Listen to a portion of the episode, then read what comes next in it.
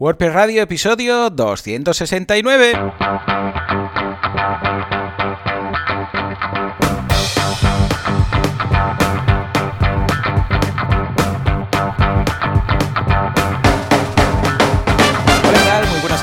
Bienvenidos a WordPress Radio, el programa, el podcast en el que hablamos de este fantástico CMS llamado WordPress, si es que somos nosotros hablando, porque igual somos una realidad virtual o igual somos una inteligencia artificial que está imitando nuestras voces, que no sería imposible. ¿Quién hace esto? O teóricamente hace esto. Javier Casares, fundador y creador de Internet, va justo detrás de Elon Musk, que podéis encontrar en javiercasares.com y un servidor de ustedes, Joan Boluda, consultor de marketing online, si es que soy yo, creador de boluda.com, cursos para emprendedores. Echale un vistazo que está estupendo. Y si todo va bien al otro lado del cable y no me está engañando la inteligencia artificial que parece que está en todas partes de nuestras vidas, al otro lado del cable tenemos a Javi. Javi, ¿qué tal? ¿Cómo estamos? Muy buena, ríete, pero, pero ya hay herramientas que, cogen voces y tal, y, nos, y las nuestras que están hiper distribuidas. Con las nuestras tienen una muestra, vamos. Bueno, claro, sí, sí. Por eso, por eso te digo que, las nuestras no sería muy difícil no, que va, que va. de meter. O sea, que habrá que ir con, con cuidado. pero bueno, bien, bien, todo, todo bien. Ya está, de vuelta de Barcelona, que he estado justo al día siguiente de, grabar el último el último programa que hicimos el especial del State of the World. Estuve en Barcelona, me fui, he estado un par de semanas y ya, ya estoy otra vez por aquí, currando mucho. En general, he estado, ha sido una Navidad un poco rara, también hay que decirlo, ¿eh? no, no sé bien por qué, pero le he dedicado mucho, mucho, mucho tiempo a WP Vulnerability. Hombre, muy bien. Porque sí, Sí, porque justo antes de final de año, bueno, a mediados de, a principios de diciembre, la gente de Warfence hmm. eh, ha abierto, ha hecho como su propia base de datos de vulnerabilidades. Digamos, la ha abierto. Y entonces la ha hecho, ha hecho como una community edition, no, no, sé cómo la llaman. Y entonces, claro, cogí y me dediqué a rastrearla toda, a meter toda la información en, en WP Vulnerability. Y claro, eso, aparte del tiempo que me ha llevado a dedicar, pues eran como nueve mil y pico vulnerabilidades, pues me he tirado como dos semanas claro. metiendo vulnerabilidades, aprobando, revisando, porque no. El, tema está en que, claro, sobre todo en lo más nuevo quizá no tanto, pero en lo más antiguo o lo de, en lo de hace más de dos, tres años, que tampoco es tan, tan antiguo, em, no hay, falta cierta fiabilidad en hmm, los datos.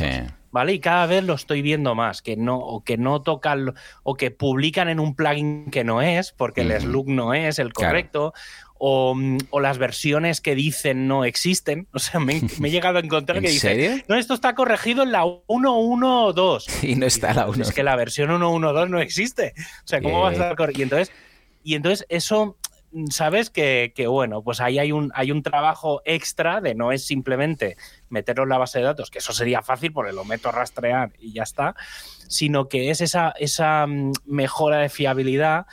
Y, claro, hay como un poco de trabajo extra y demás. Y aparte también estaba aprovechando ayer, ayer o antes de ayer, no sé, hmm. he estado mm, haciendo unas pequeñas mejoras en el, en el plugin, digamos, en el plugin de entre comillas, oficial, eh, por, bueno, porque habían textos que no estaban acabados de hacer bien y bueno, varias cositas.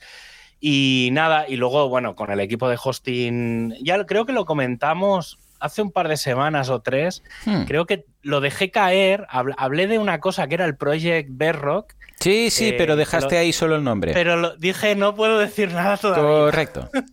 vale, pues me pasó una cosa surrealista, porque justo el día que me iba a Barcelona, bueno, no ni el día que me iba a Barcelona, justo estando aterrizando, que iba en el coche, que me fui a buscar a mi padre al aeropuerto, em, en, el, en mitad del camino, eh, justo era la reunión semanal del equipo de hosting, ¿vale? Entonces yo por la mañana estuve en la, en la que normalmente gestiono yo eh, y por la tarde, eh, eh, Robert Jacobi, hmm.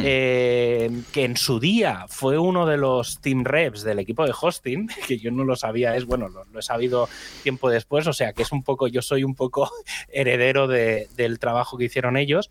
Em, claro, empezaron a preguntar, oye, pero Hmm. este, el proyecto este, la documentación, el no sé qué, aquello que había por ahí perdido y tal. Y entonces empecé a dar la documentación, que en teoría era un poco interna, digamos, la medio abrí, la publiqué.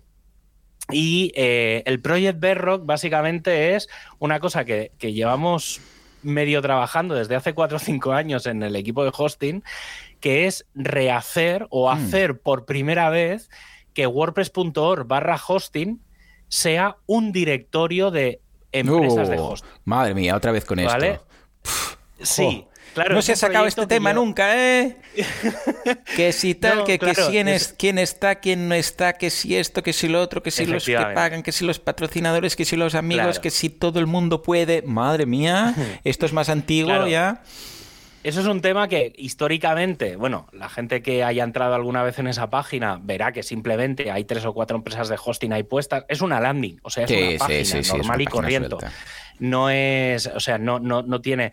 Entonces, el, hace tres o cuatro años hubo como alguien creó un concepto, una cosa que se llamaba el Matrix del no sé qué, básicamente era una matriz de, de opciones, de filtros, que eh, digamos cuando salga la web, cuando si se aprueba el proyecto, que esto es otra cosa, que estamos Sí, sí, todavía esto. estoy, estoy trabajando en ello, pero todavía no está aprobado. Es decir, el equipo de hosting ya lo ha revisado, todo el mundo parece que está alineado. Esta semana espero que la reunión lo, apro- entre comillas, lo aprobemos, al menos el equipo nuevo de, de los, los nuevos representantes. Y la idea es enviárselo ya a Josefa y a Matt para que lo aprueben. Entonces, que sea como un megaproyecto de este año. Y la idea es que se pueda buscar pues cualquier empresa de hosting, pues por ejemplo, quiero una empresa de hosting que tenga los servidores en España, Vale, vale. que tenga WP CLI, que haga backups y que haga no sé qué. Y Entonces, tener un montonazo de filtros, no recuerdo cuántos hay, pero por lo menos 20 o 30 hay. O sea, hay mu- habrá muchas, opción de, muchas opciones de filtrado. Y, bueno, ahí, eh, claro, eso implica muchas cosas, requiere montar un equipo de, mm, de review del equipo de hosting, lo mismo que hay un equipo de plugins, o sea, el equipo de review de plugins o de temas, pues habrá que hacer como una especie de equipo de review de empresas de hosting. Y hay una serie de procedimientos y tal. He intentado que sea como muy estándar de cómo funciona la comunidad. Es decir, he intentado no inventar nada. Vale. He intentado ser lo más mm, estable y, digamos, pa- parecer lo máximo posible todo. A, por ejemplo, el, visualmente, una de las cosas que dije es, ¿cómo podría ser el directorio? Pues podría ser igual que el directorio que Claro. hay en el showcase. Claro, que para eso Es está decir, ahí. Sí, sí, sí. he intentado que todo sea lo más parecido para qué? Para que el equipo de diseño, el equipo de meta, que todo el Mm. mundo utilice materiales que ya existen para crear todo esto nuevo. Pero bueno, sigue siendo un proyecto, todavía es un proyecto, no hay nada definitivo. Yo espero que lo aprueben. Eh, eh, para mí lo ideal sería que lo aprueben y que a finales de este año eh, estuviera listo, acabado, si puede ser antes, pero la idea es que para el State of the World del año que viene estuviera, incluso si estuviera, me molaría ir al State of the World y estar presencialmente allí para ver Guay, cómo lo presenta y tal. Pero bueno, bien, eh, es como mi megaproyecto. Lo llevo trabajando desde hace muchos meses, o sea, os puedo asegurar que por lo menos desde el verano llevo documentando, dándole para arriba, para abajo. Hasta hace un mes y medio así no se lo había pasado a, a nadie. Ujú. Eh, había gente que sabía, por ejemplo, Jesús Yesares Claro. sabía Qué raro. un poco del raro. tema porque, bueno, no, porque sabes esto que vas comentando un poco en el día a día y, y sí que es verdad que le había dado cierto, cierto acceso. Y nada, pero bueno, bien. Y nada, ya pues la, dentro de esta semana, no, el próximo fin de semana, Hmm. que es 20-21 de enero, es la WordCamp Zaragoza. Eh, estaré por allí, es la primera WordCamp del, del 23. Eh, estaré por allí desde el jueves a mediodía, o sea que si alguien está por allí y tal y quiere saludar y eso, el jueves por la tarde en teoría no tengo nada que hacer, tengo mucha faena, ¿eh? he de reconocerlo, pero bueno, que tengo, tengo tiempo libre. Y nada, y el proyecto aquel que hablamos del tema de las protectoras de animales, del do action y tal, hemos hecho un poco de reorganización en el equipo de Granada porque esto, a ver, he de reconocer que ha sido una decisión un poco mía porque no acababa de ver hacer un do action. Eh, no, no acabo de ver en general todos los eventos de WordPress, los veo un poco apagados. Y entonces, por no arriesgar, y no, no lo voy a negar porque no fuera un fracaso absoluto, eh, lo he replanteado de otra forma. Entonces, el, miércoles de la semana que viene vamos a hacer una meetup normal y corriente en la que vamos a, a presentar cómo se va a preparar ese proyecto. Eh, será una charla que daré un poco hablando de los eventos de la comunidad, de los do actions y tal, y de cómo hacer la hackathon y un poco la idea de, dónde viene el tema de, preparar todo el tema de las protectoras de animales. Y el sábado 11 de enero, de febrero, que era cuando estaba previsto el do action, haremos una hackathon, ah, pero en vez de plantearlo en vez de plantear que vengan las protectoras, que vengan eh, gente de marketing de contenidos, de redes sociales, vamos a plantear una primera versión solo desde el punto de vista técnico. ¿Vale? Es decir, vamos a crear los custom post type, vamos a crear la base de los plugins, vamos a crear todo, lo, todo el material técnico lo vamos a publicar en un guide para que luego la gente pueda participar. La idea es que si alguien quiere participar en remoto se pueda, no era la idea, pero, pero bueno.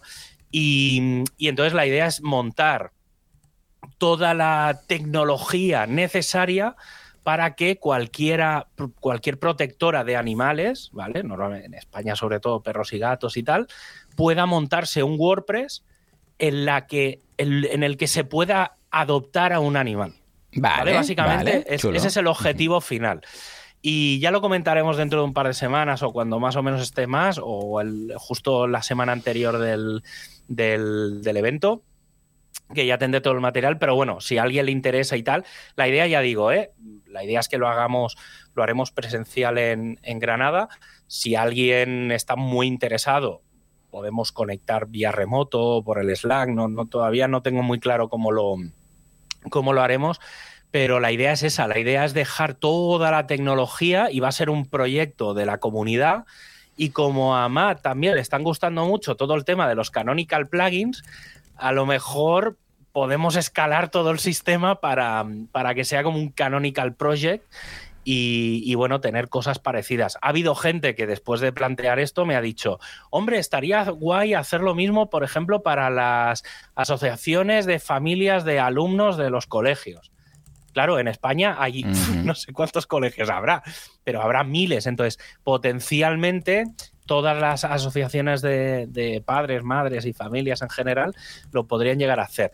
Ha habido gente que ha propuesto varios proyectos más, pero bueno, quiero ver un poco, quiero dejarlo muy, muy, muy documentado todo esto, porque ya digo, tengo la sensación de que los eventos de WordPress están como un poco frenados, no sé exactamente por qué, no, no creo que sea todavía miedo al tema del COVID, aunque obviamente hay que ir con mucha precaución, pero es como que no acaban de arrancar. No lo sé, ¿eh? sensación mía.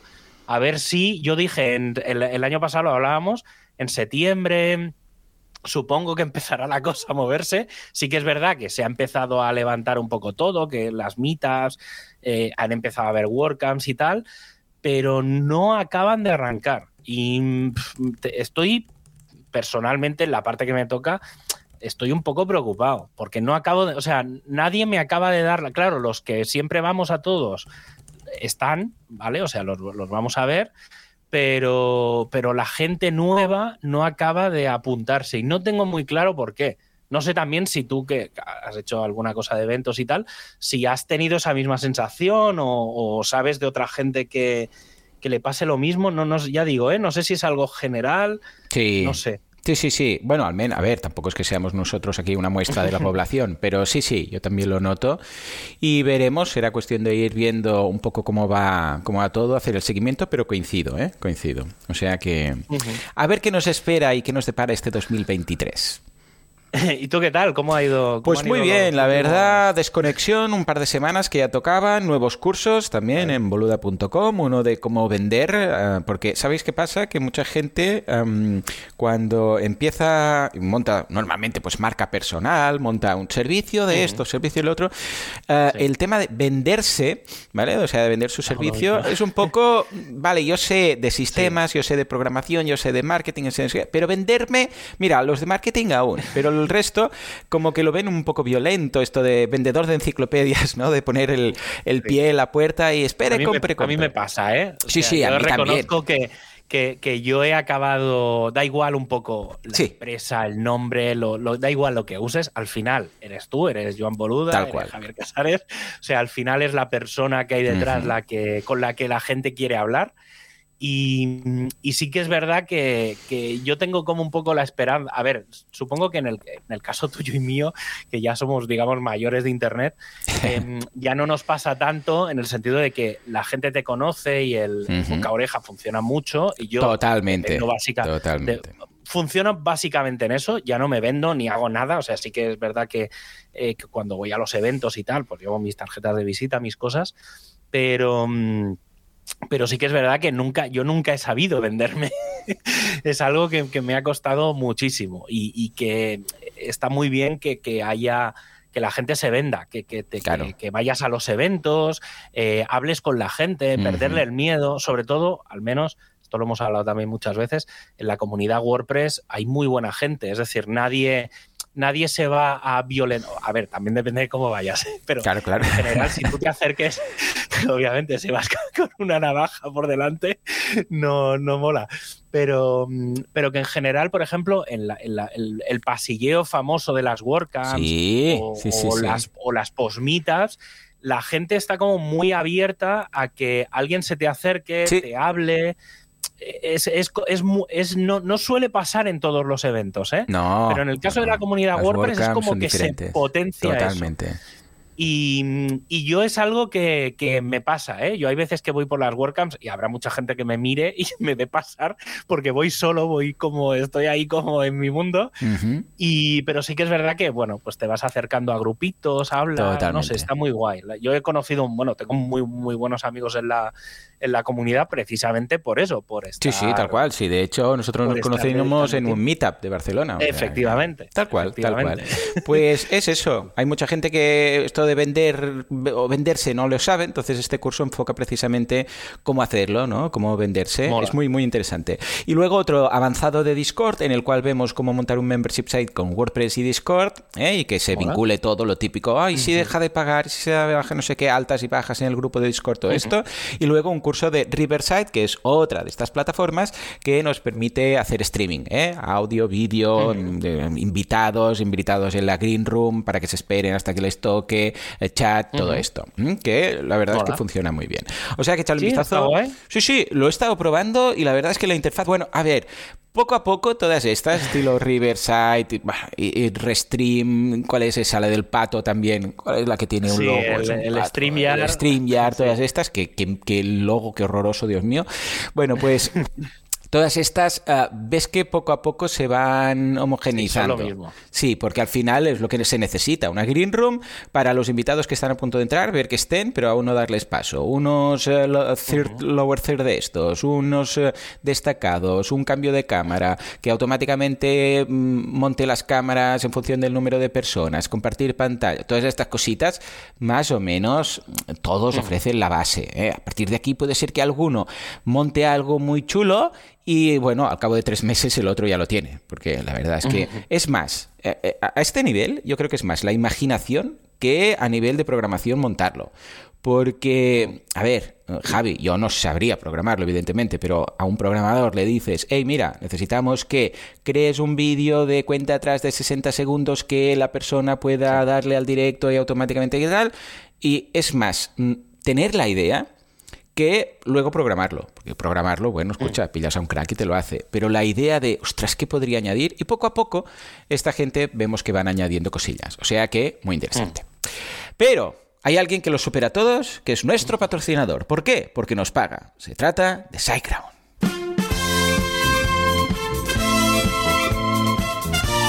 Efectivamente, y es que hay muchos hostings que se han ido de fin de año y una resaca, las webs caídas, todo muy mal. Pero no, SiteGround ha estado ahí el 24, el 25, el 26, el 31, el día 1, incluso el día de Reyes.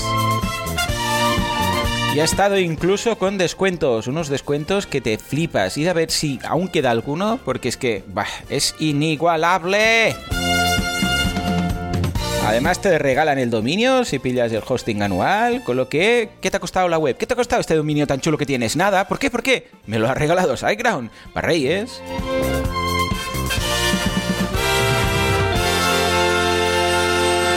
Venga, Javi, ¿qué destacamos de esta buena gente? Pues mira, si la seguridad de tu WordPress te preocupa, hablando precisamente de, ¿verdad? de ello, eh, en SiteGround te lo facilitan, porque todos los planes de hosting incluyen certificados TLS de Let's Encrypt, que además viene preinstalado en tu sitio. Además, disponen de un cortafuegos personalizado donde se añaden nuevas reglas de seguridad para, para vulnerabilidades, sobre todo las que no están parcheadas. Luego comentaré una cosa de esto. Acuérdate. A ver, a ver. y sí, es que cositas. Y también dispone de un sistema anti-bots que bloquea ataques diariamente o el plugin WordPress Security que hmm. mantiene tu sitio mucho más seguro. Échale un vistazo en siteground.es.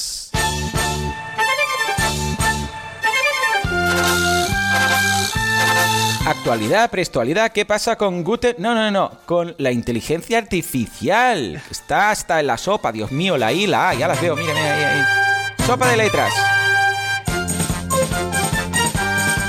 ¡Hey, plugin! Plugin es el que a veces la gente me dice, ¿por qué dices esto de plugin? Es el nombre de un caballo imaginario que galopamos, ¿eh? que va al trote. Cuando ponemos esta música, mira. Eh. Pam, pam, pam, pam. Bueno, a ver, sí, sí que es cierto, y luego lo hablaremos, que la inteligencia artificial, precisamente por el lanzamiento de ChatGPT, que ya teníamos cosas, pero esto lo ha puesto un poco en el punto de mira del público generalista, ¿no?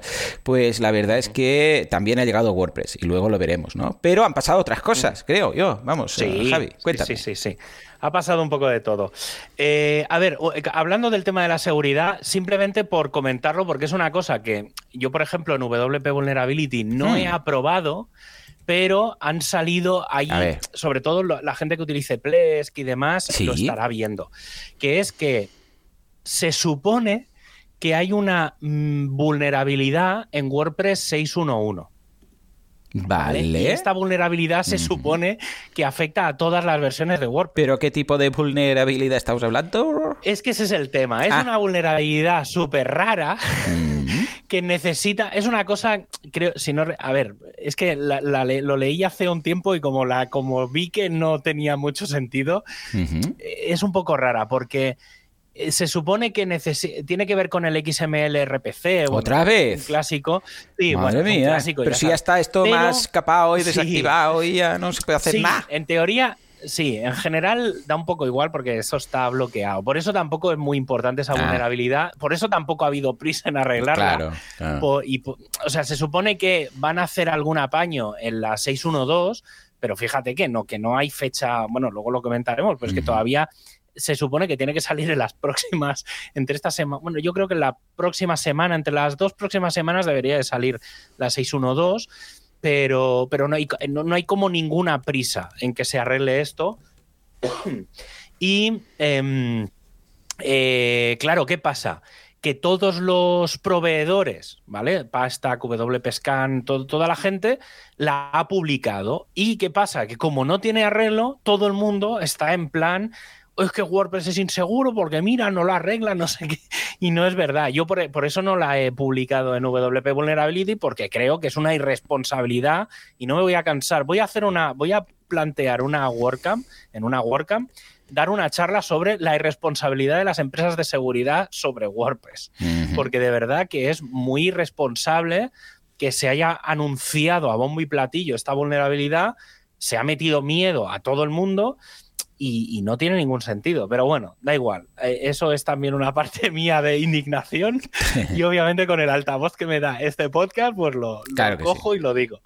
Pero bueno, ya está. Simplemente lo digo sobre todo por la gente que lo esté viendo, que en los plays y demás dice que hay una vulnerabilidad y claro, no se puede arreglar. Entonces, que nadie se asuste porque no, en principio, las probabilidades de que eso sea explotable son prácticamente nulas. O sea, tiene que, en, un hosting normal no va a pasar.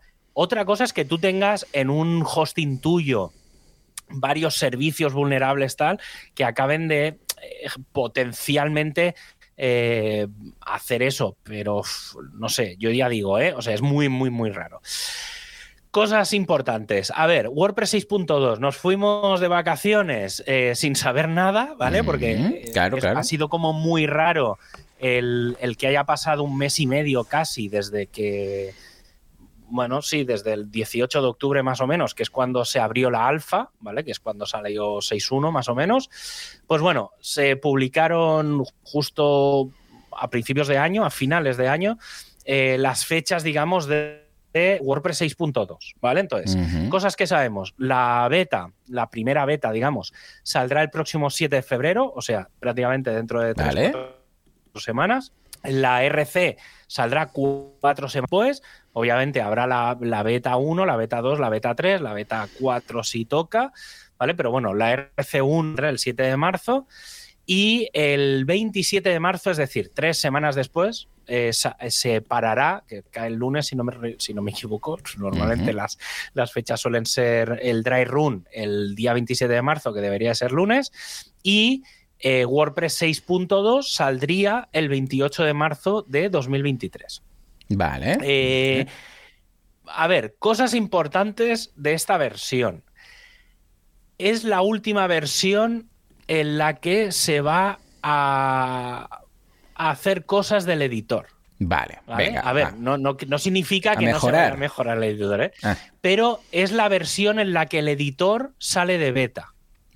Vale. Y esto implica que se acaba la fase 2 de Gutenberg. Vale. ¿Vale? Em, y entonces empezará la fase 3. ¿la, la fase 3, básicamente, que, bueno, la fase 3 se supone que ya empezará empezaremos a ver cosas en WordPress 6.3. Yo creo que no veremos nada en WordPress 6.3, pero porque lo veo muy, muy, muy pronto. No sé, que hay gente trabajando ya en la fase 3, pero lo veo como, como muy, muy, muy eh, temprano. Eh, básicamente la fase 2 es eso, es el cierre de los bloques, ¿vale? Es decir, la fase 2 tenía como dos subfases. La primera era crear el editor y crear los bloques básicos, el párrafo, la imagen, los vídeos, eh, las citas, todo lo que hay. Y la segunda parte, digamos, de esa fase 2 era el editor del sitio. Es decir, que toda la web se pueda gestionar con bloques que básicamente es el editor del sitio, eh, bueno, el full site editing, todo ese proyecto, digamos, va por ahí. Eh, todo esto, ya digo, está ya, está acabado. El único bloque que todavía está acabándose es el de navegación, como ya hemos hablado mil veces. La idea es que ese bloque eh, se acabe pareciendo mucho, mucho, mucho a cómo se gestionaba.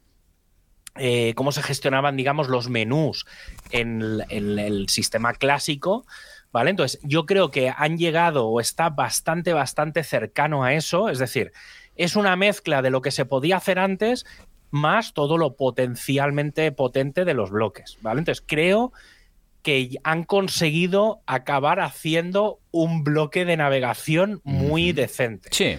Pero han, tardado, o sea, hasta el último minuto, ¿eh? yo creo que va, a estar. Eh, pero bueno, básicamente es eso. ¿Cuál es la fase 3?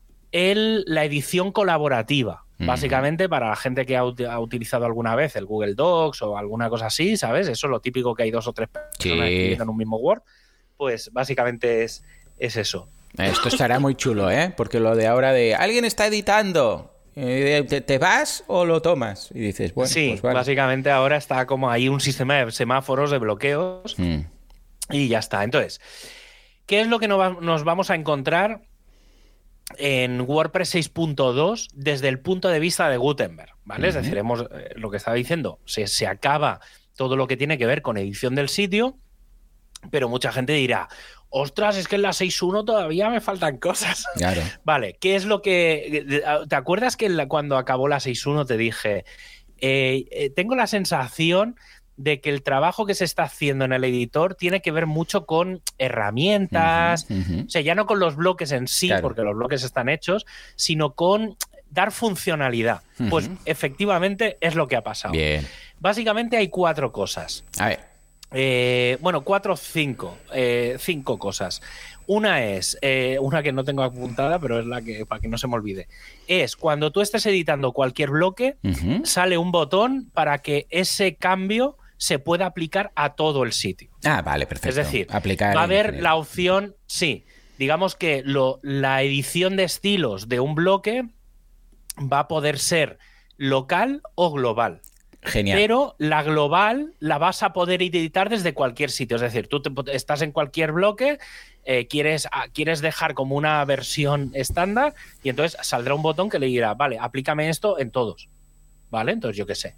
Oye, todas las imágenes van a tener un borde. Pues aplícamelo a todo el sitio. Sí, esto es parecido en Google Docs cuando tienes un título, un H1, por ejemplo. Lo seleccionas y hay la opción de aplicar a todo, a todos los H1. Entonces automáticamente, pues... pues... todos se verán. Ojo con esto, porque más de uno va a cambiar un botón, la va a liar y le cambian todos los botones de la web. Pero bueno, ya se acostumbrará la gente. Sí.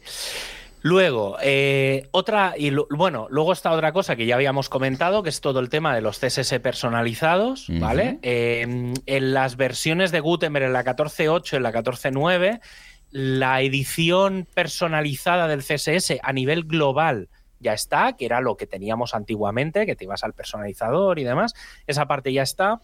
Eh, lo, siguiente que se está trabajando es que cada bloque va a poder tener su, CSS. Históricamente teníamos eso de poder poner como un, una clase de los CSS, ahora directamente vas a poder cascar El, contenido. Pero la clase supongo que también la podremos poner, ¿no? Sí, sí. o sea, todo lo que había hasta ahora está. Simplemente es que se va a añadir eso.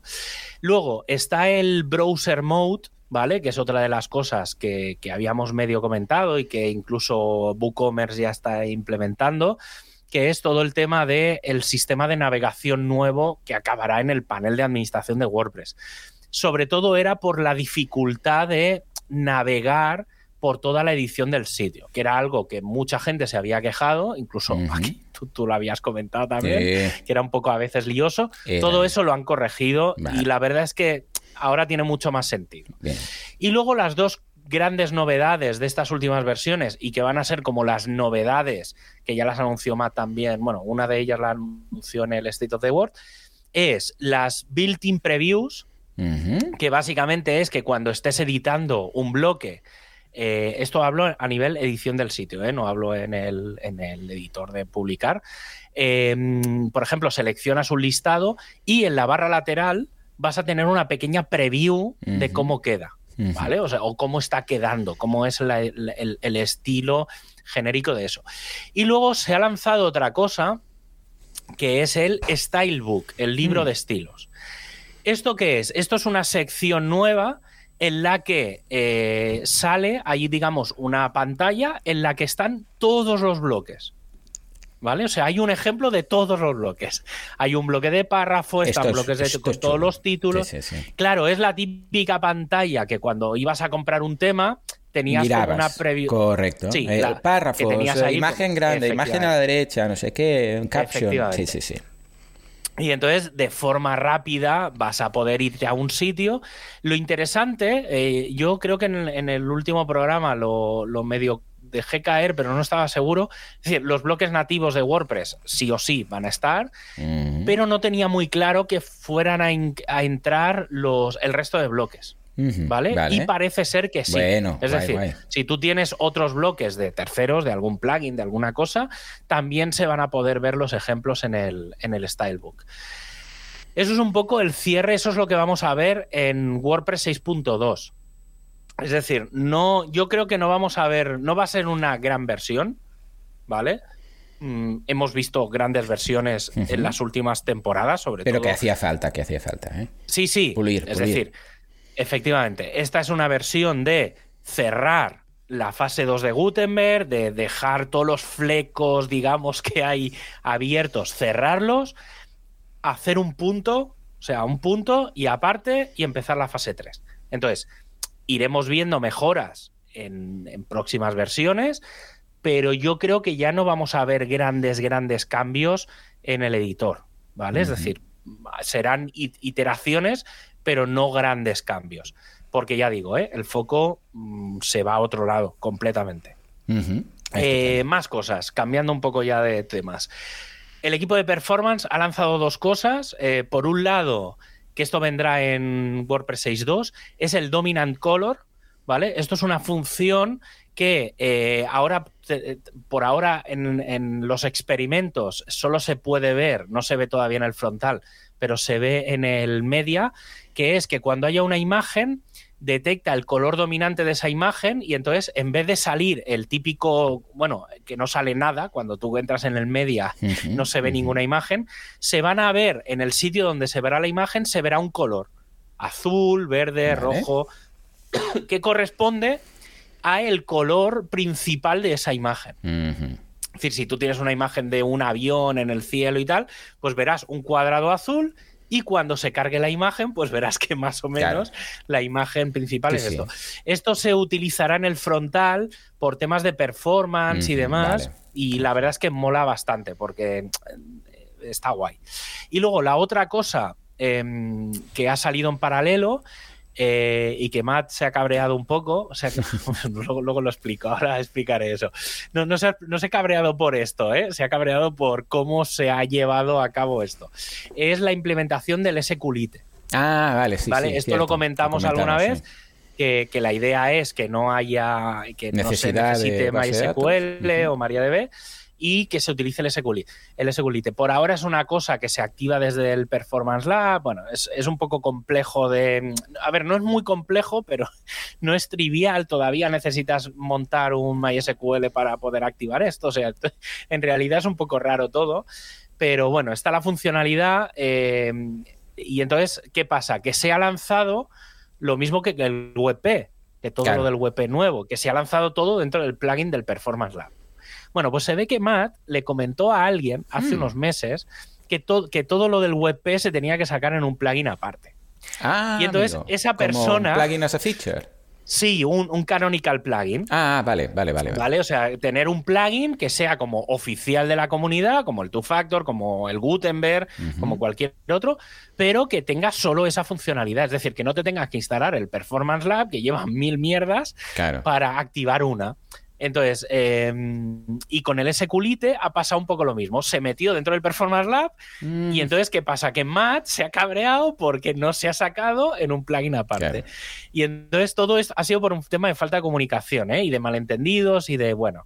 Y entonces, bueno, ahora una de las cosas que está el equipo de performance eh, hablando, y lo he dejado, yo he comentado varias opciones y tal, es un poco que determinados proyectos tipo el WebP o el SQLite yo creo que lo mejor es que se empiecen y se haga una versión alfa dentro del Performance Lab, eh, que es, digamos, para trabajarlo, para ver las primeras funcionalidades, para probar, y que, en teoría, entre comillas, graduarlo, es decir, cuando ya eso tenga cara y ojos, sacarlo a un plugin. Vale, vale. Esto que acabo de explicar es, parece ser yo lo he comentado y Félix, que es el que más o menos eh, controla toda la parte de infraestructura de esto, eh, sí, dice que sí, que tiene bastante sentido que, sea esta la opción a, trabajar, ¿vale? Él planteaba otra cosa, yo le he dicho, hombre, tiene sentido que, no se lance una funcionalidad nueva directamente en un plugin nuevo, sino que se lance en el Performance Lab y cuando esto esté,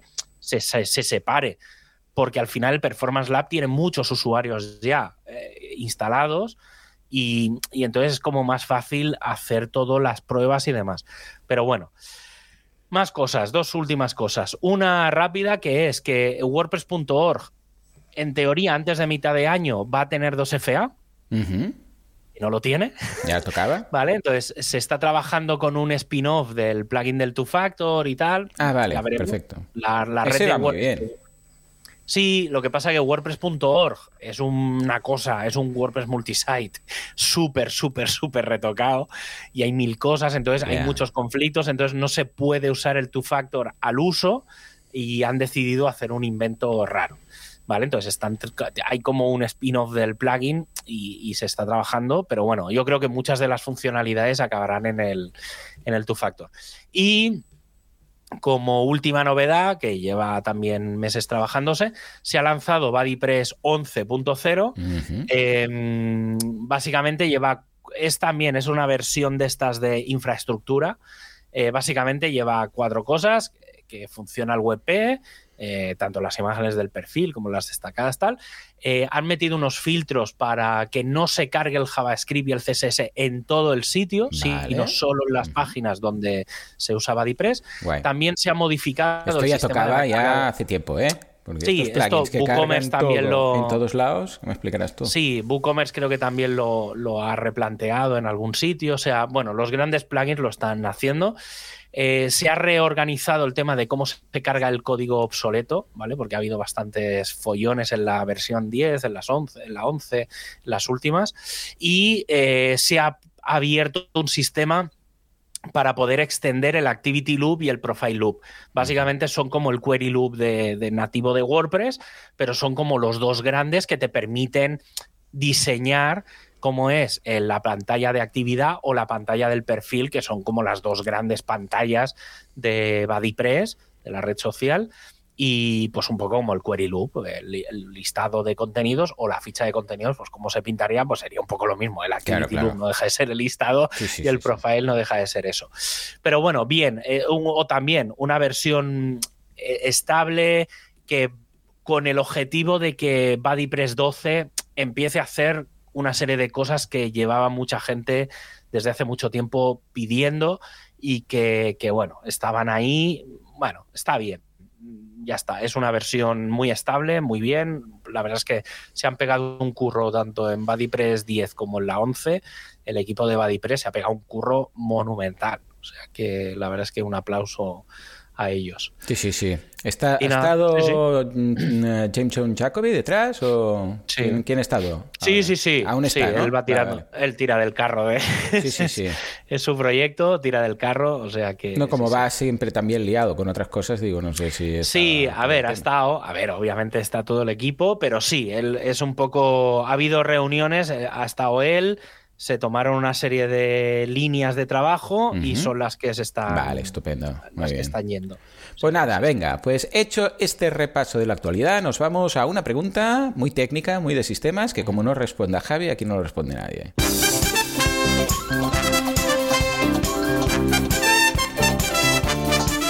Venga, al feedback de la audiencia. Iván, en este caso, nos dice: Buenas noches, Iván y Javier. Antes de nada, agradeceros vuestro contenido y el valor que me ha aportado. Os escribo para recomendaros Frontity, un framework para desarrollar un frontend, un frontend con React. Ya hemos hablado de esto aquí en el, en el podcast, haciendo uso de la API de WordPress, actuando este como Headless CMS. No sé si habéis hablado anteriormente de este framework o si ya lo conocíais. Sí, sí, el equipo es muy majo. Hace poco lo ha adquirido Automatic, lo cubrimos aquí y estuvimos muy contentos. Y si no me equivoco, ya no se va a seguir desarrollando. Es muy fácil de instalar y de configurar. Se obtienen los beneficios de seguridad en cuanto a tener un headless CMS, los beneficios en cuanto a velocidad de carga y de optimización de React. Os dejo por aquí el enlace de su web, frontity.org. Es open source y dispone de una muy completa documentación, así como un foro bastante activo y diría que más de 10 temas totalmente usables o los cuales pueden servir como base para ir modificando. Un saludo, Iván. Venga, va. Para la gente de Frontity, ¿qué, ¿cómo lo ves? Y el futuro de Frontity. Eh, bueno, el futuro de Frontity no, no lo acabo de ver. Ya, ya, es el problema. ahí, a ver, es, eh, bueno, un poco vamos a poner en situación.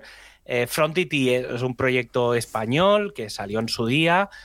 como bien dice, es un proyecto mm, en, en React que lo que hacía era tirar de la API de WordPress y, eh, digamos, tenías como backend el WordPress por ahí en un sitio y tú metías los contenidos y tal, pero el front se podía, se hacía en React y no dependía de PHP, ni de un, tema, ni de nada. Es decir, el tema no estaba en el WordPress.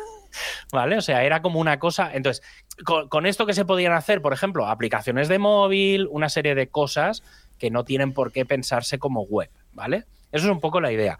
Eh, creo que ya lo comenté y, es, eh, que, cuando salió Frontity hubo una primera ronda de inversión en España y a mí me personalmente hubo algún business angel y alguna, algún inversor que me llamó específicamente y me preguntó sobre Frontity directamente, o sea, la primera respuesta fue sí, mete pasta ahí, ¿vale? Porque eso tira.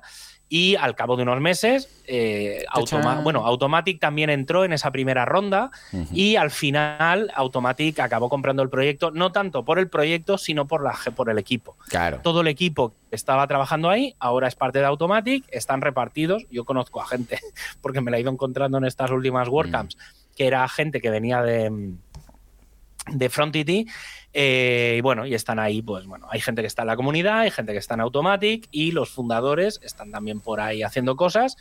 Eh, pero bueno, básicamente el equipo principal está focalizado, yo creo que está trabajando en la fase 3 de Gutenberg. ¿Vale? Pero esto es una intuición mía, ¿eh? Por cosas que he ido escuchando. Claro, claro, claro, claro. pero bueno, yo creo que sí. yo creo que están, están por ahí currando en, algunas cosas. Eh, sobre todo porque la fase 3 de Gutenberg depende mucho de la API. ¿Vale? Entonces, eh, claro, ¿quién mejor que, gente que controla muchísimo de la API para, preparar eso.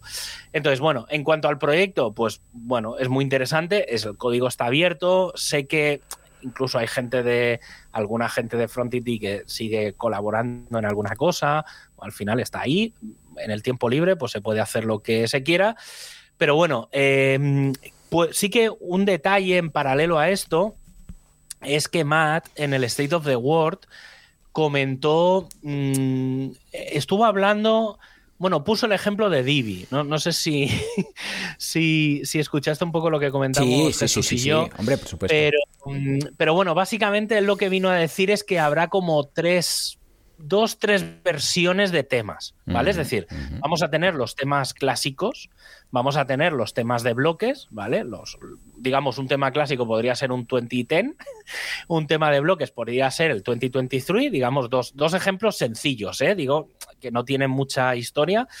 Luego habrá como una línea editorial de temas que son lo que él medio llamó los, los temas app, ¿vale?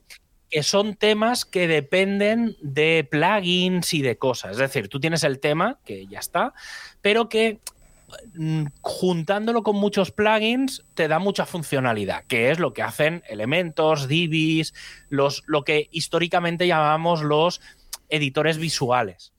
¿Vale? Entonces, eso, digamos, se va a quedar ahí como una rama bastante estable. Y luego, mal, lo que vino a decir es que vamos a ver cosas raras y mencionó una cosa que era como que había un tema que se gestiona como un terminal, ¿vale? No sé si es como una especie de WP no tengo ni idea.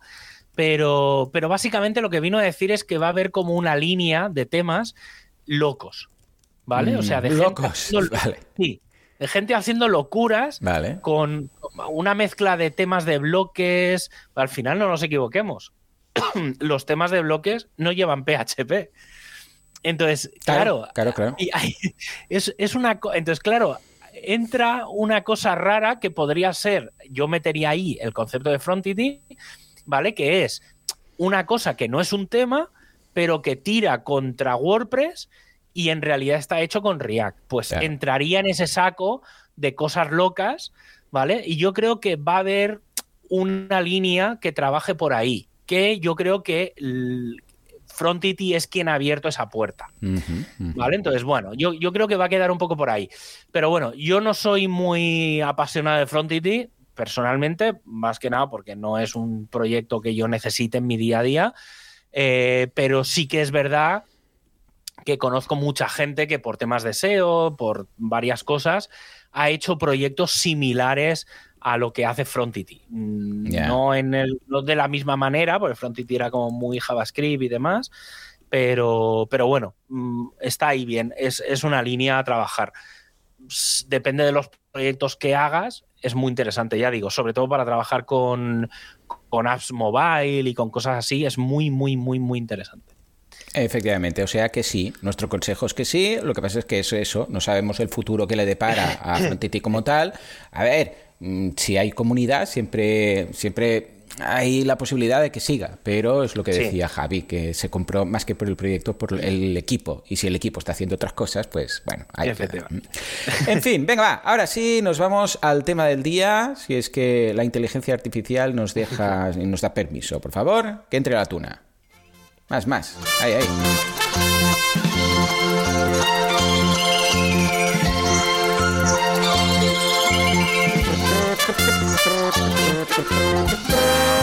Bueno, bueno, Javi, no sé si habrás escuchado que otra cosa, porque últimamente se escuchará más que esto, que hay una, un chat nuevo en la oficina que se llama ChatGPT, mm. que está basado en GPT-3, que lo está petando mucho, ¿eh? porque lo han abierto así de gratis para todo el mundo y en pocas horas un millón de usuarios, bueno, una locura mm. muy, muy, muy, muy, muy fuerte.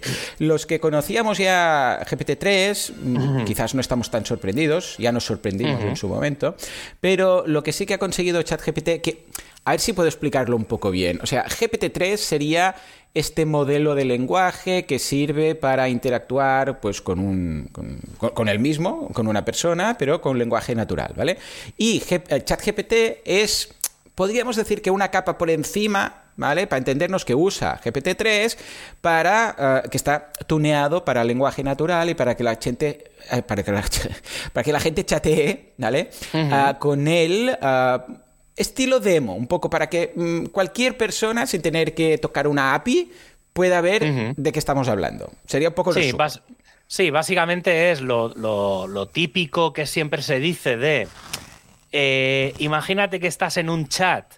Eh, escribiendo y hablando con una persona, bueno, con una persona, estás escribiendo, no voy a decir con una persona, exacto, exacto. y tienes que adivinar si quien hay al otro lado es un ser humano o una máquina. Básicamente ese es el concepto del GPT, ¿vale? O sea, es temas de lenguaje, tal, o sea, es como una especie de base de datos de todas las palabras, de cómo, de cómo una persona habla, ¿vale? O sea, es como un cerebro de cómo una persona escribe, bueno, en este caso escribe, y, y, eso está ahí. Y entonces, una de las cosas, una tecnología que se ha montado por encima de eso, Correcto. es el chat, el chat que básicamente es, es un chat, o sea, es un text, es una cajetín donde tú escribes y algo al otro lado te contesta. Correcto. Y en este pero en este caso sí que sabemos que detrás de eso hay una máquina, no hay una persona. Correcto. Sí, sí, sí. ¿Qué es lo potente de esta versión de la 3.5? Y ya no digo cuando salga la 4. Bueno. En la, 3,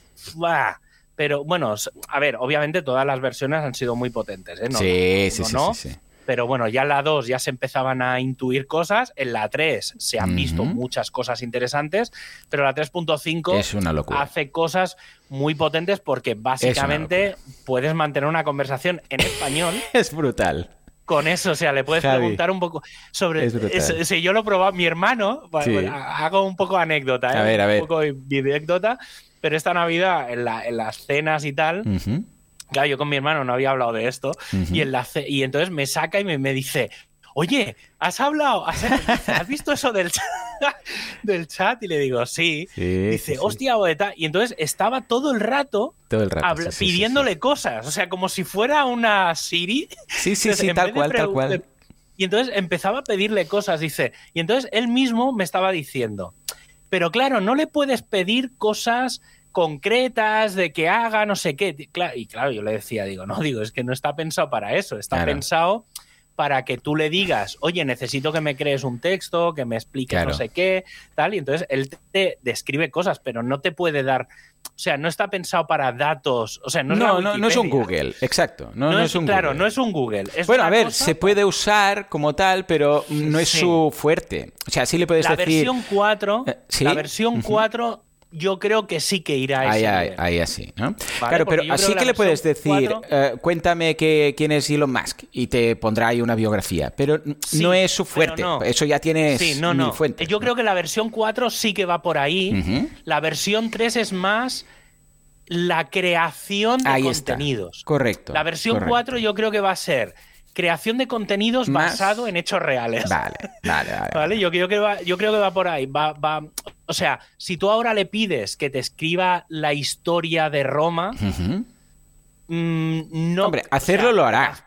Lo hace. Pero te puede meter unas gambas. Ya, ya. Oh, sí, por te puede colar unas brutales. Yo creo que la versión 4 eh, tiende a tener en mm. cuenta hechos. Claro cosa que la versión 3.5 ah, tiene ahí cosas. Pero ya te digo, más que usarla como esto, para, para, este tipo de cosas, lo que me ha interesado, que me ha sorprendido más, es la creación de contenido, lo que apuntas tú. Porque, vale, sí, la historia de Roma, para eso tienes mil fuentes, no hace falta que te vayas a ChatGPT, que te lo hace, ¿eh? Porque le puedes decir, y bueno, de hecho en, en Reino Unido lo han prohibido en muchas escuelas, lo han capado, porque los alumnos hacían los trabajos con ChatGPT. Porque tú vas y le dices, escríbeme un artículo de 300 palabras sobre la esclavitud en Egipto, y te lo escribe.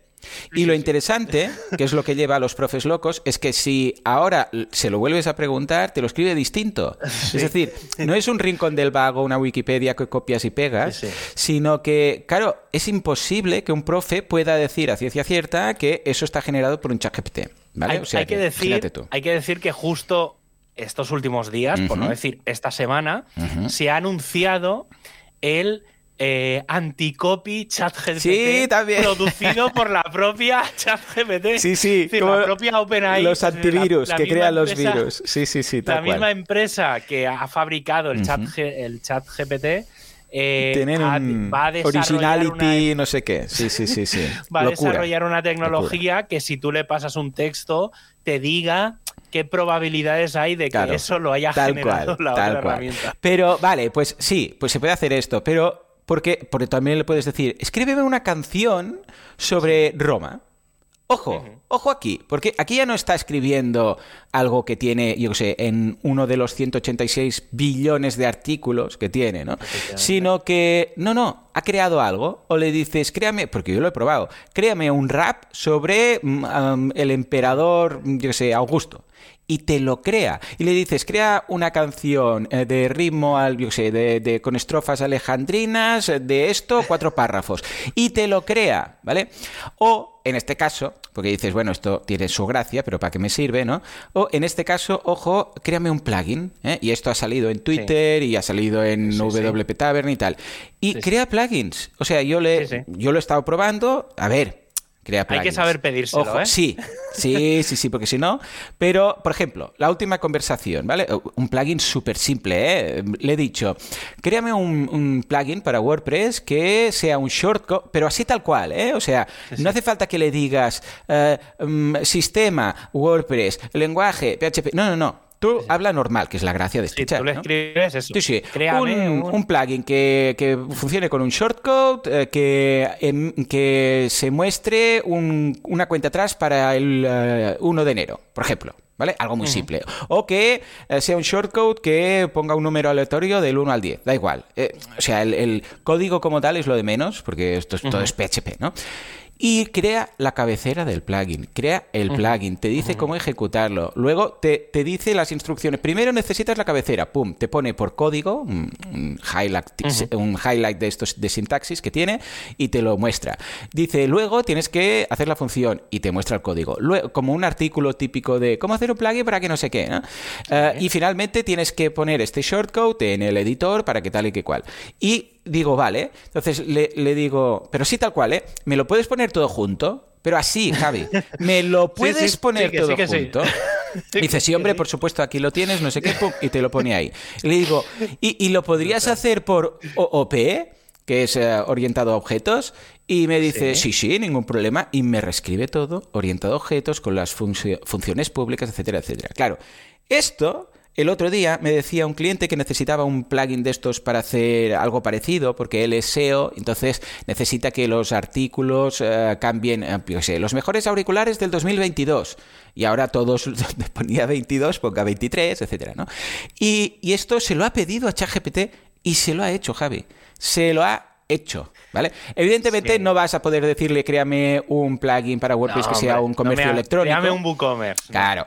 Pero para estas cosillas que quizás ahora tiraba la gente de freelance.com de turno, de, ay, una pequeña cosilla, hay un... O incluso para mí, Javi, que yo sé programar. Lo que pasa es que, bueno, sé programar, sé entender la, programación. Sí. Y, ahora, lo que hasta ahora era, ay, ¿cómo era esto? Espera, Substack, esto, la, respuesta mejor votada, ¿cuál es? Ahí está, vale, esta debe ser la buena práctica, copio, pego, modifico. Ahora voy a echar GPT, se lo pido es una base como podríamos tomarnos una traducción automática de Google, que hace falta revisar, ¿vale?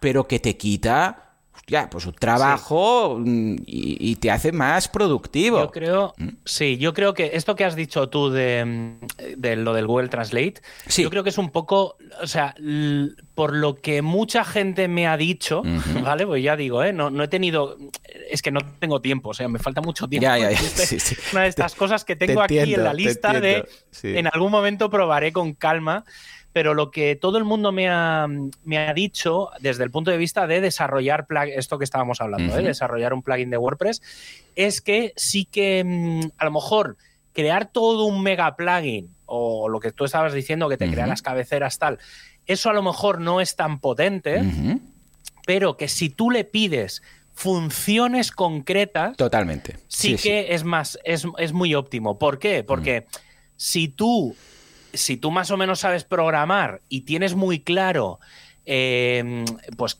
lo que cómo funciona el código, es decir, claro, si tú sabes que para conseguir A, o sea, para conseguir Z tienes que pasar por A, B, C y necesitas tres funciones que le mandes un texto a A y te devuelva X, de tal. Y, entonces, si tú sabes las funciones, sí que le puedes pedir, oye, hazme una función para WordPress em, que haga, eh, en la que le mandes estos parámetros que el primero es un texto, el segundo es un número, el tercero es no sé qué, y me devuelva esto, esto, esto y esto.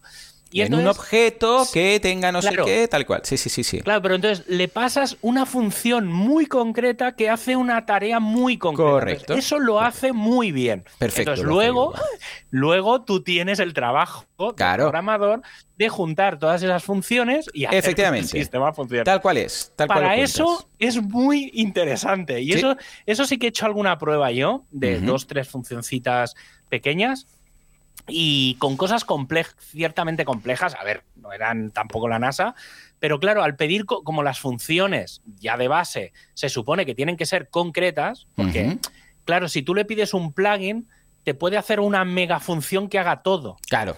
Y eso es un problema. Claro, desde el punto de vista de programación, no es lo óptimo. No, no, no. Si tú. Mejora cachitos. Mejora cachitos. Claro. Sí, sí, sí. Claro. Entonces, para eso es la leche. Y ya no te digo, o sea, bueno, Microsoft, ¿sabes? Que. Sí, ha puesto 10 billones o un billón o yo qué sé, mucho, mucha Ha metido muy. Bueno, Microsoft es uno de los primeros inversores de OpenAI. Sí, sí, y entonces tiene la exclusiva de explotación de uso de, la tecnología, digamos, del chat GPT para Azure.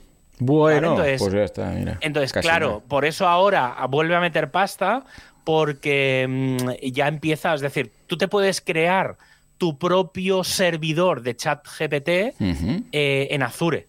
Con un par de clics. Claro, claro. Y entonces lo tienes para ti. Es el mm. único proveedor del mundo que te permite hacer eso. Es decir, tú puedes usar el chat GPT, el chat.openai.com, creo recordar que. Sí, sí, correcto. O sea, eso lo puedes usar de forma abierta, pero si quieres usar la tecnología que hay detrás exclusivamente para ti, puedes Y montar un software as a service tuyo de creación de artículos de SEO, por ejemplo, ¿no? Claro. Entonces, lo, que haces, claro, al final. Te conectas. es que en vez de estar pagando por uso de la API, digamos, de OpenAI, pagas tu propio servidor y de haces Azure, las consultas que te dé la gana.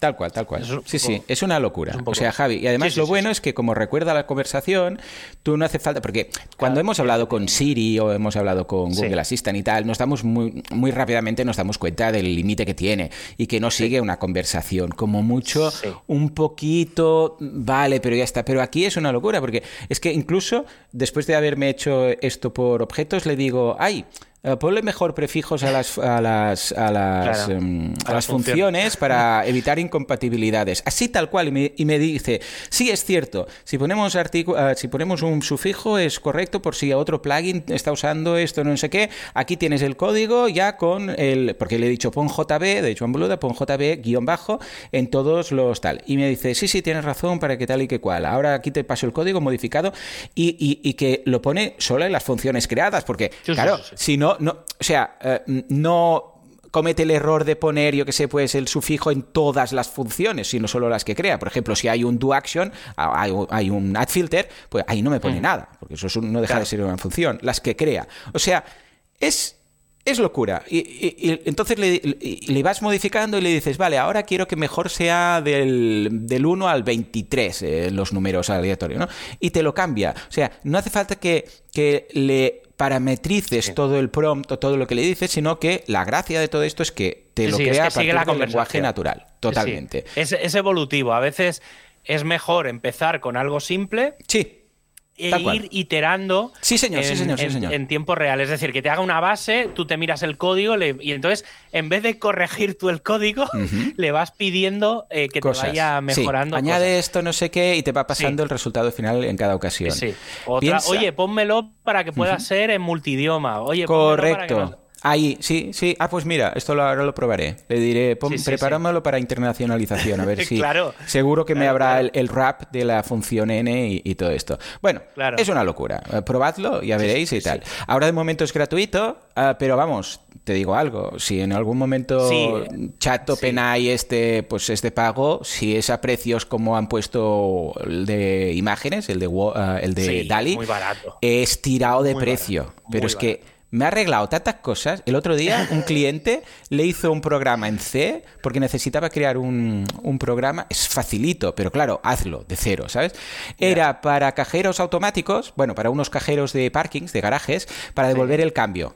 Entonces, bueno, si te da un billete de 20, le tienes que devolver tanto, pero claro, a ver qué monedas tengo, a ver qué, le devuelvo. Un billete, si te da 5 y costaba siete y medio, pues le tienes que dar una moneda de tal, no sé qué, priorizando las que... Y se lo montó. Luego él revisó. Pero claro, mucha gente está, igual que copywriters, ¿no? Pensando, Dios mío, que me va a quitar el trabajo. No, te va a facilitar el trabajo porque solo, solo mejor no dejar estas cosas. O sea, es lo, que, es lo que dijo Matt. Puede liar es lo que dijo Matt es lo que dijo Matt en el State of the World, porque mucha gente le preguntó, oye, ¿cuándo va, O sea, lo que mucha gente preguntó es, ¿se va a integrar la inteligencia artificial en el core de WordPress? Claro, claro, imagínate. imagínate ¿Vale? O sea, ya iba, y claro, obviamente él dijo que no, que, no tiene mucho sentido, que esto obviamente está en el mundo plugins, que ahora comentaremos unos cuantos. Sí.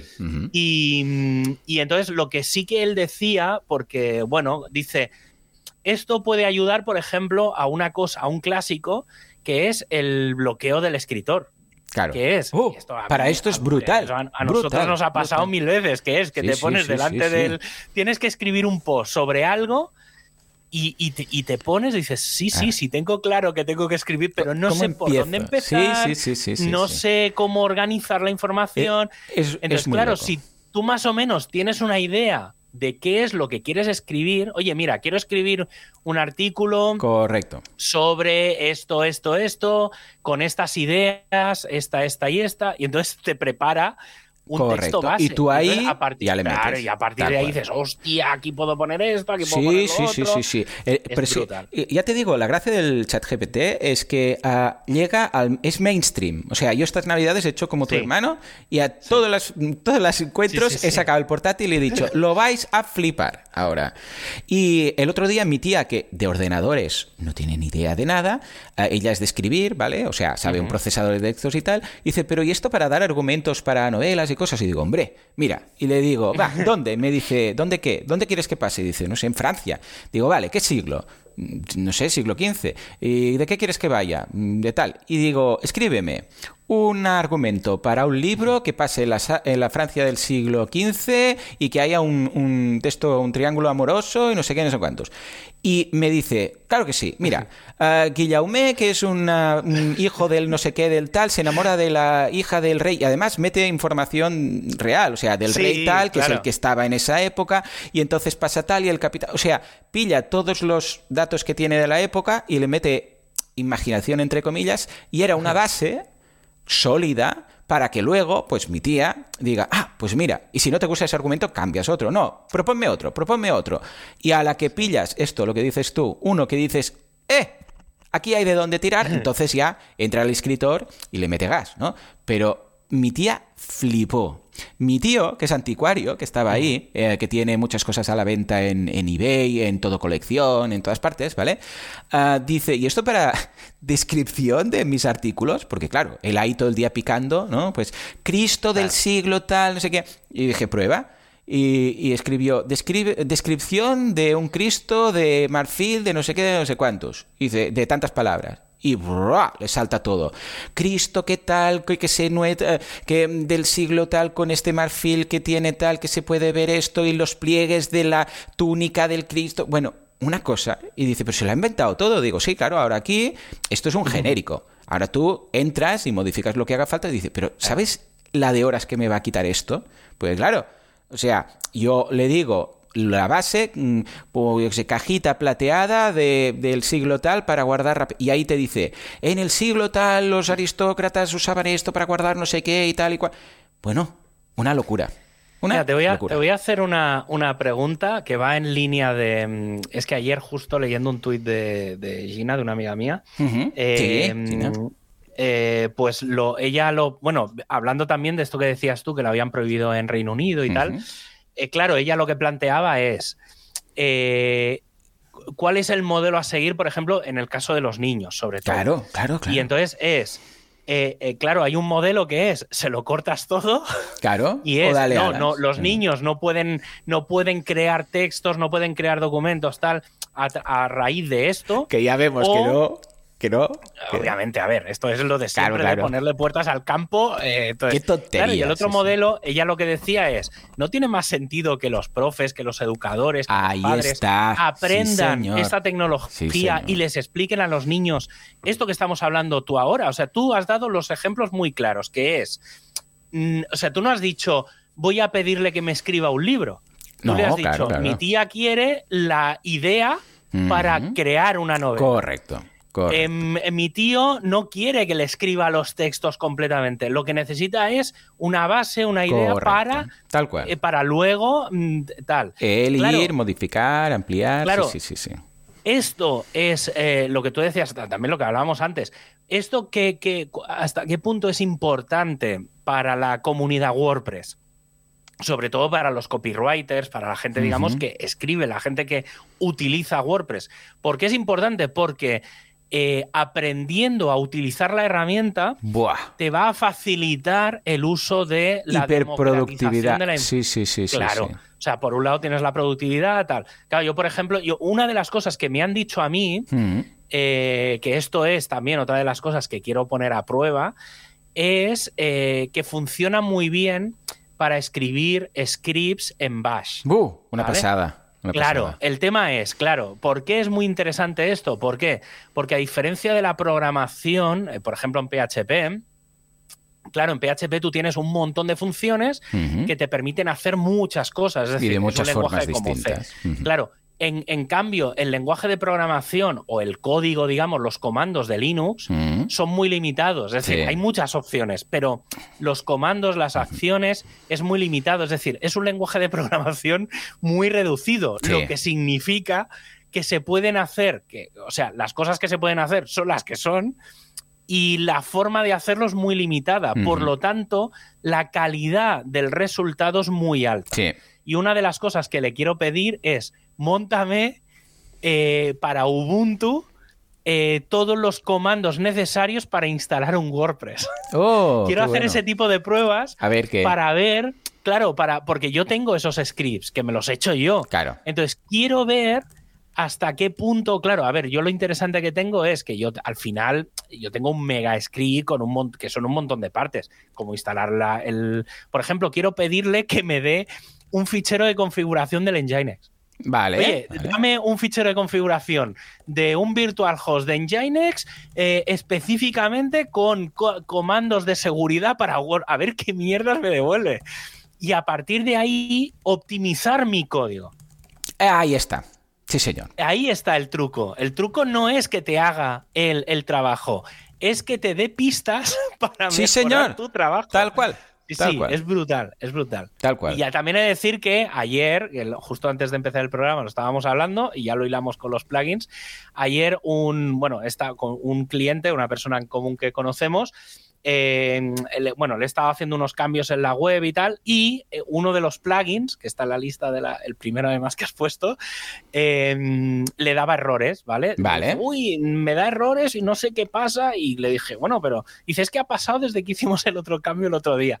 Digo, vale, digo, pues venga, y entonces lo estuvimos, estuve probando el mismo plugin en otra web que tiene, eh, y funcionaba bien, y en la nueva no, entonces estuvimos ajustando algunas cosas. Básicamente, lo- de, lo, de todo lo que pasó, Sí. lo principal, o una de las cosas principales, era que daba timeouts, ¿vale? Vale. Porque el generar los contenidos suele tardar dos, tres minutos. Vale.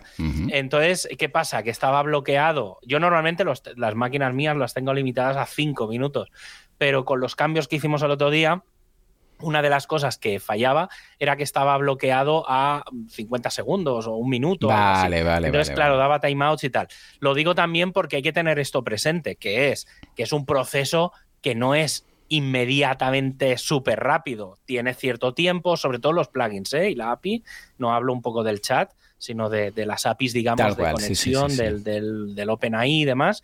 Eh, entonces lo digo también para que la gente que lo pruebe que, que tenga esto presente, que son APIs, que son procesos que, que depende de lo que le pidas y si son de pago, el gratuito Claro, y claro, demás, claro. pues tienen, eh, hay que tener en cuenta estos tiempos eh, de respuesta de... Sí, sí, sí, sí. sitio. No, no, y además, ¿qué es lo que decimos? Que es una herramienta que nos va a ayudar un montón, nos va a hacer mucho más eficientes y productivos. Mira, mientras comentabas esto, le, he- le he dicho, dame un fichero de configuración de Nginx para temas de... Así tal cual, ¿eh? Para temas de seguridad de WordPress. O sea, hablando más natural no se puede. Y me lo ha creado, te lo paso, y al final me dice, bueno, una parrafada aquí eh, que dice block access to hidden files, block access to backup eh, and source files, block access. Bueno, ahora te lo paso, mira, por el chat para que le eches un vistazo, para que más o menos veas lo que, lo que me ha mostrado, ¿vale? Y al final me dice, ah, ten en cuenta, dice, ten en cuenta que este archivo de configuración es solo un ejemplo y puede ser necesario ajustarlo para las necesidades de tu sitio web. Bueno, por ejemplo, la ruta bien. específica para root en tu servidor puede ser diferente y es importante que el vers- la versión de PHP corresponda con tu server. Algunos de los puntos que se cubren en esta configuración de seguridad incluyen bloque- bloqueo a, bloqueo a los accesos a archivos ocultos y respaldo, bloqueo tal, limitación. Bueno, te lo explica todo, ¿vale? Lo Sí, que ha sí, hecho. está bien. Pero bueno, lo que me Entonces, has mandado está... Pe- Lo ha creado al Está bien. momento, ¿vale? Pero sí, sí. aquí la gracia es que yo le he dicho, dame un fichero de configuración de Nginx por temas de seguridad y esto más genérico no puede ser. Si tú, Javi, se lo pides, se lo vas Hombre, a es pedir muy, de otra es muy forma. genérico, ¿eh? El código. Claro, decir que el porque tú, es muy genérico. claro, es que el- el- mi lenguaje natural también lo ha sido. Entonces, tú, que eres el que sabe, le vas a decir, teniendo en cuenta que Que- el root se llama tal, que quiero que no sé qué, que además tengas en cuenta que hay un fi- firewall, no sé. Bueno, todo esto tú se lo dices porque sabes de qué va. Y entonces la respuesta es lo que decías antes. Si tú ya le dices, no, no, eh, esto quiero que sea así, las funciones así, y él, tienes que saberlo. Lo que te hace es el picado. ¿Vale? Si tú, aquí lo importante es saber qué pedirle, es el prompt. No hacerlo. ¿Por qué hacerlo? al fin y al cabo es error de sintaxis para arriba, para abajo, me deja un paréntesis. Es yo saber qué pedirle, cómo pedírselo. Y esto lo sabrás hacer el profesional. Otra persona, pues como yo, le dirá "Mm, un fichero genérico y me dirá, pues toma esto. Pero si tú vas, le dirás mil chorraditas que lo incluirá y tú pues tendrás algo que igual tardarías 20 minutos en hacerlo, pues lo tendrás en dos, porque se lo explicarás tal cual y ya le pedirás todas las cosas. O sea que Mm, Bueno, brutal. Mis hijos, a esto que decías, y voy a hacer el listado de plugins y vamos a zanjar aquí porque si no esto se alargará mucho, pero mis hijos les expliqué cómo funciona ChatGPT y la imaginación que tienen es tan brutal que uno ha montado, ojo, ah, un, un- le, ha, le ha pedido que le haga de, de un juego, que le monte un juego estilo Dungeons and Dragons y que haga de, de Dungeon Master y que él juegue una campaña para Hostia, una persona. Qué bueno, estoy pensando ahora, me, lo, me, me voy a apuntar cosas. Eh, pero que lo hace, que te dice, dice, créame un juego para una persona de esto, estilo estos juegos de texto, ¿no? Ah, que crea primero el personaje y luego empecemos a jugar. Y te dice, vale, va. Esto será muy chulo. ¿Que, ¿De qué quiere? Y además lo puede. Bueno, mi hijo lo hace en inglés, pero lo podéis hacer en español, ¿eh? Y te dice, vale, ¿qué quieres ser? ¿Un, un elfo, un robot, un no sé qué, un tal? Y dices, va, pues un elfo, vale. ¿Quieres que sea estilo futurista o quiere- esto te lo pregunta. Dice, ¿quieres que sea estilo futurista o en la Edad Media? No sé qué. le dice, tal. Dice, vale, ¿tu personaje quieres que me lo invente o quieres mm, poner una base?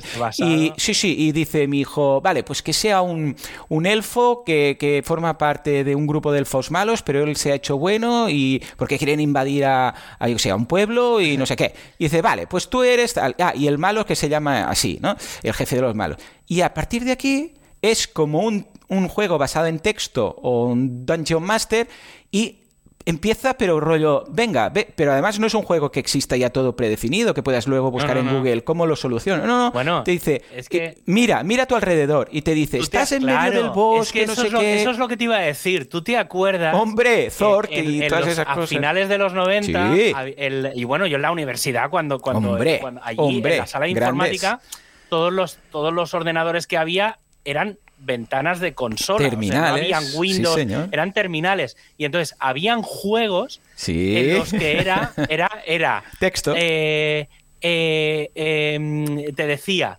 estás en medio de un bosque. ¿Sí? Tú le decías, eh, camina hacia adelante. Sí, o sur, norte, camina al norte. Efectivamente. camina al norte. Que te pues perdías. eso con el, con el chat se puede hacer. O sea, Tal cual. claro, y cada, y cada vez que juegues será es completamente diferente. Pero además que como ahora guarda las conversaciones, puedes volver... ¿Ah, sí? Sí, sí, ahora ya las guarda. Eh, entonces eh, puedes pues volver y seguir. Un juego interminable, porque ese juego no acabará nunca. Totalmente, totalmente. Porque aunque acabara, porque te mata, puedes recuperar y decir, vale, quiero cambiar no sé qué. Te le dices, quiero resucitar. Sí, sí, sí. Es, Javi, es una locura. Te pide cuántos puntos quieres dar a cada a tu personaje, no sé qué. Y, entonces dice, mi hijo, ahora he ido a un bar que me he encontrado y estoy buscando aliados. Porque tal. Y ha empezado a buscar. Pregunta entre la gente que está en el bar a ver si hay algún ingeniero. Un ingeniero. es que puedes cambiar, puedes cambiar las reglas del juego cuando te dé la gana. Claro, claro, claro. O sea, es brutal. Y mis hijos están con esto, pero que lo prefieren mil veces a Google. Incluso el otro día tenía mi hijo un problema con matemáticas y tal, y dije, pregúntale, porque le llamamos chato. Chato, entre, en casa es, pregúntale al chato. Y entonces fue y buscó un problema que tenía con unas divisiones de dos cifras y tal. y, se lo preguntó tal cual y entendió la respuesta y la escribió. Y dije, ¿ves? Para esto sirve. O sea, para que sea resolutivo como para. Claro, es que yo creo que ahí, ahí, en el caso de los niños, eh, a lo mejor la, lo que hay que enseñarle a los niños es cuando tengas alguna duda, tienes que preguntarle o empezar la conversación con algo en plan, explícame, no sé qué, porque claro, no le digas resuélveme. Claro. tienes que decirle no, no, que te explique para que. Tal cual. Entonces, eso yo creo que por ahí, sí, bueno. Es, que ya digo, ¿eh? es increíble. Ya, yo, he visto algunos de, los plugins, mm. yo he visto algunos de los plugins, sí, sí, sí, muchos, uno o dos, y, y hacen cosas guays. Sí, Está muy bien. Ah, rápidamente, para que sepáis de qué va, os lo dejo en. Porque si no, no acabaremos nunca. Si queréis, dedicaremos un día a hablar solamente de plugins de inteligencia artificial, pero hay uno que se llama plugin AI, o sea, de Artificial Intelligence Engine, que es lo típico para generar contenido. ¿eh? Que dices, oh, pues quiero, que, quiero crear títulos y, em, y resúmenes de lo que ya he escrito, te lo hace. Quiero crear algo desde cero, también te lo hace. Quiero que a partir de esta idea eh, em, te explayes más, también te lo hace Mm, todo, ¿vale? Luego hay uno que se este llama... dime, dime. Este, mm, este, este el, el, el iEngine este... Sí. Es de... Joder, es que este tío me suena. Es del, de los plugins del Media Cleaner... Sí, por lo del gato, ¿no? ¿Lo dices? Sí, sí claro, digo, es que digo, esto, esto me, me suena, sí, me suena sí, mucho he visto lo del Jordi Miau y digo. Es el mismo. Pues sí, sí, sí. es, el muy del crack. Renaimer. Este Exacto. tío tiene, tiene plugins muy potentes. Sí, sí. este plugin estará muy, muy bien hecho. Muy bien hecho. Por eso lo digo el primero. Hay algunos parecidos como GPT-3, iContent Writer y Bulk este Content Generator, que es, de los más típicos también. Este lo he visto. Tenemos iPost Generator como tal, que también es una opción. Yo los he probado todos y la verdad es que los he puesto un poco por orden de preferencia, ¿vale? Para entendernos. Vale. Uh, este último va con GPT-3 en lugar de con chatbot. Lo digo porque los de chatbot te, te, piden que tengas tu, tu sesión de chatbot chatbot abierta, porque entonces se conecta a través de tu chatbot, porque tiene por ahí cortafuegos, historias de estas, ¿no? También está ContentBot, también, que es que te ayuda a escribir artículos, tú empiezas, él te hace propuestas y tal. Uno que se llama Chatbot, que este quizás es el que utilizaba este cliente nuestro, no, no lo sé, pero eh, te, ayuda a crear chatbots para tus clientes, lo típico de cuando estás eh, navegando la web, abajo a la derecha hay un mm, necesitas ayuda y entonces es un chatbot potenciado por GPT-3 que si tú le haces preguntas, pues te las va contestando. Y luego hay Content Generator también, que te ayuda a crear contenido o pensar contenido o un calendario editorial, porque claro, imagínate, tú dices, ostras, tengo que crear un calendario editorial, ¿sobre qué escribo? Pues le puedes decir a ChatGPT, mira, uh, lístame 20 artículos sobre, ah, yo sé, pues, ¿qué, hago? Tengo una zapatería, eh, sobre los eh, sobre zapatos y zapatos y la moda de los zapatos y mantenimiento de zapatos y tal. Y brum, te lo saca todo. Tengo una, cosa pendiente. Hmm. Tengo una cosa pendiente que la WordCamp Zaragoza no me da. Si lo hubiera pensado antes, a lo mejor. Pero eh, por la WordCamp Zaragoza doy una charla de, temas de capas de caché y tal, y hmm. entonces no. Pero no sé si voy a llegar eh, antes a dar una, pero si al final se hace la WordCamp Chiclana, que en teoría es la primera de. se hace a principios de marzo, eh, quiero dar una charla, no sé cómo, ¿eh? no tengo muy pensado qué, y obviamente me van a quitar la idea, pues no voy a llegar, pero quiero dar una charla eh, sobre WordPress, sobre algo de WordPress, creada íntegramente, las diapos, la conversación, todo con el chat GPT. Oh, pues ve, ya, factible, totalmente. Y entonces, básicamente, a ver, será ponerme ahí, aprenderme los textos o ir medio leyéndolos, pero va a ser dar una charla con los con lo bueno y con lo malo, ¿eh? Es decir, si hay alguna cosa Obviamente, supongo que en la presentación, si hay alguna cosa que no sea verdad, habrá que ir como marcando que es correcto y que es incorrecto con algún tipo de check o con algún tal. Pero molaría, esto ya digo, ¿eh? si lo hubiera, si me hubiera dado tiempo y tal, lo hubiera hecho, ya digo, la semana que viene, porque claro, no hay que hacer nada, te da la presentación hecha pero si no, en Torrelodones creo que ya he propuesto uno y entonces ya no creo que llegue, pero, mm, pero bueno, si, si Chiclana finalmente se hace, mi propuesta será dar una charla de creada íntegramente con ChatGPT. Con GPT. Qué guay, qué guay. Eh, incluso, por ejemplo, pidiéndole un plugin, no sé, o sea, ver el potencial. Mm. real de la tecnología aplicada a WordPress. No, no, y además. No sé exactamente Va a quedar muy chulo, pero además dale unos meses, dale unos años y a la que aquí le metan todo lo que ya tenemos de reconocimiento de voz y de y de hablar, o este sea, a ver lo que faltará en tener un a ver lo que tardan en sacar un Alexa de, de, esto y que puedas hablarle y tal. O sea, imagínate tú Nada, porque la, lo de leer textos ya lo tenemos, ya, ya existe la tecnología, eh, y interpretar textos también, o sea, voz eh, también lo tenemos. O sea, a la que mezclen aquí cuatro cosas, tendremos un, un, robotito en casa, un altavoz inteligente, que supongo que será la primera fase antes de intentar hacer algo más humanoide, un, un altavoz inteligente chat GPT. Eso será fácil, eso seguro que hay un, un skill de Alexa que ya lo hace.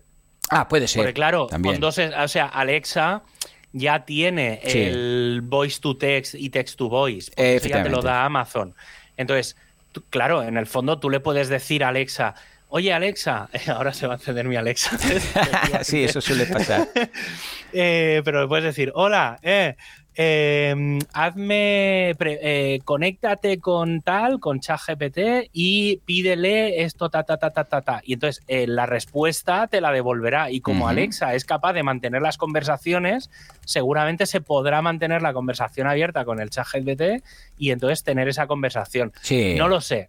pero, bueno, y si no, seguro de si no, antes o después empezarán a ofrecerlo. Porque de todo lo que han hecho, esto es lo, más fácil. Es una capa de texto a voz y voz a texto. No hay más. Esto lo tenemos superado ya. O sea, toda la transcripción de, captions, de subtítulos y tal, y voz que te lea mm, vamos, años hace ya que trabajábamos con Loquendo, ¿te acuerdas? Cuando hubo el subido en ese de Loquendo. O sea, eso ya lo teníamos. O sea que ahora una interfaz chula. Y a ver lo que tarda en salir el primer altavoz de estos, que, ya, que te lo haga ya nativo, para entendernos. En breve. Y, y claro, imagínate eh, también a nivel de temas psicológicos, gente que está sola y tal. O sea, que también parece que no, pero al final será todo como la película aquella de Her, ¿no? Eh, de, de, uno que se enamora de... Bueno, sí, sí, sí. Poco nos falta.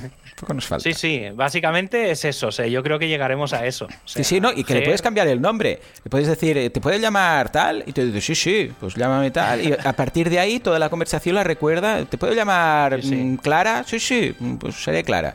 Y ya está. Y imagínate, en fin.